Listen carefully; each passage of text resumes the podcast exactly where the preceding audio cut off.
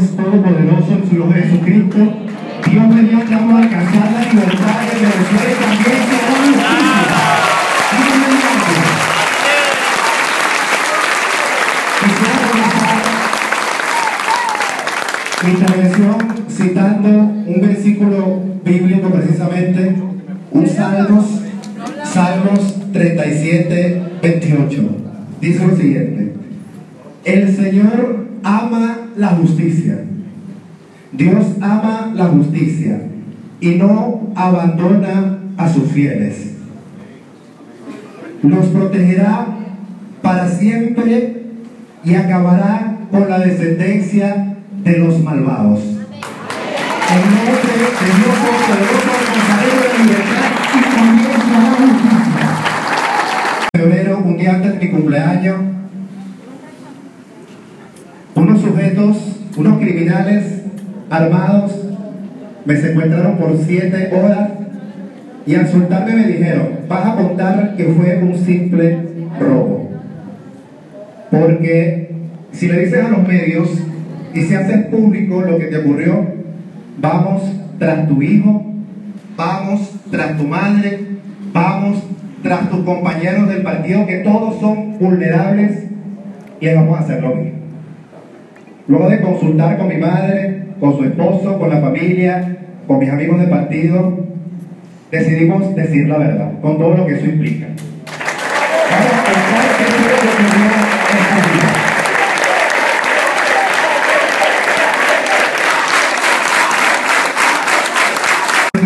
un video de parte de la jueza Guedes. Ese video lo grabamos nosotros y lo difundimos nosotros. Mi compañera de partido Marbella Gutiérrez y también colega abogado hicimos un juramento de ser garantes de la justicia. Y como la jueza estaba dispuesta a desnudar y a contar con su propio testimonio, siendo juez de Venezuela, todas las marramucias que estaban ocurriendo en el circuito judicial penal del estado de Yaracuy, nosotros decidimos, vamos a contar la verdad. Inclusive me tuve que refugiar por varios días, porque sabíamos el riesgo que esto implica. Y justamente cuando regresé a la casa, al día siguiente, unos sujetos armados, encapuchados, con armas, me secuestraron. Y no quiero hacerme la víctima, pero a punta de golpes estaban buscando información de la jueza. Esa fue la intención. ¿Quién creen ustedes que es el interesado en que no se sepa la verdad de lo que está ocurriendo en el circuito judicial penal? La jueza denunció con nombre y apellido a Julio León Heredia, quien ostenta de facto la gobernación del estado de Yaracuy, a Darcy Lorena Sánchez Nieto, quien ostenta de facto también la presidencia del circuito judicial penal. Y también hacemos responsable al mayor, entre comillas, mayor Leonardo Gómez, quien tiene tres cargos. Secretario de Seguridad Ciudadana. También jefe CONAS y comandante de la Policía Nacional en el estado de Yaracuy. ¡Ese no come lentera! Ellos se creen muy valientes porque tienen un poder de facto. Valiente, eso no es valentía, eso es cobardía. Porque les cuento algo. Pasamos por alcabalas. Claro, yo estaba amarrado, me encapucharon. Pasamos por alcabalas, yo mismo lo escuché. Y yo, ingenuo, pensaba que, bueno, si revisan el carro donde iba, se iba a descubrir todo. Mentira. Mentira, estaban conscientes las alcabalas Inclusive pasamos dos veces por las alcabalas y eran cómplices de la situación. ¿Quién puede tener ese control policial, militar, de tránsito para poder pasar por una autopista como si nada? Estamos hablando de un AMPA, entre comillas, gubernamental, porque esto es una tiranía cobarde. Y Julio León no quiere que esto se sepa. Incluso me preguntaron a golpes dónde estaba el segundo video.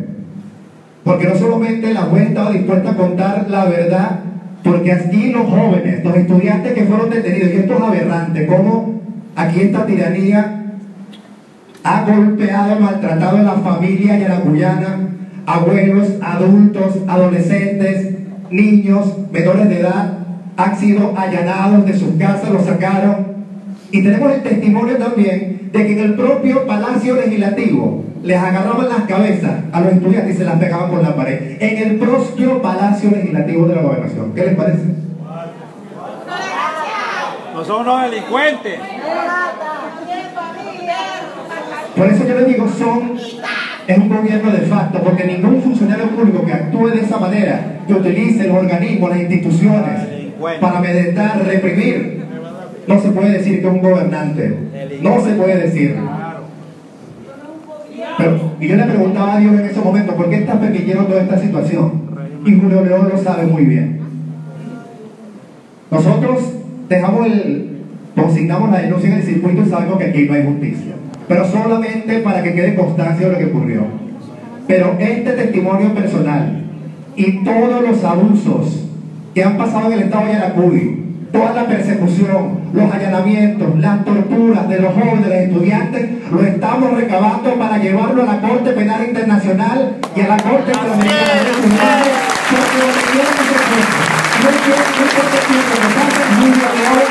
pagar por lo que está haciendo. Va a pagar y se va a hacer justicia. Él lo sabe. Los delitos de lesa humanidad no prescriben. No importa el tiempo que pase, países republicanos y democráticos, en donde se respeta verdaderamente el Estado de Derecho, sabemos que le va a ocurrir a Julio Lo van a perseguir y se va a hacer justicia con todo el peso de la ley.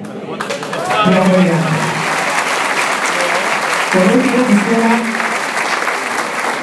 quisiera terminar haciéndolo responsable tanto a él como al secretario de Seguridad Ciudadana, igualmente a Darcy Lorena Sánchez Nieto, por cualquier maltrato, agresión, por, cualquier cosa que le ocurra a nuestros familiares, a miembros de 20 Venezuela, porque las amenazas continúan, inclusive de muerte. Continúan. Nos hacemos responsables por cualquier daño a la familia y a la cuyana y sabemos que esos jóvenes van a salir en libertad, pero se hará justicia. Se hará justicia por mediante y obtendremos libertad en Venezuela, en Caramón y por supuesto también se será justicia. El momento de nuestro poder y de nuestro. Amén.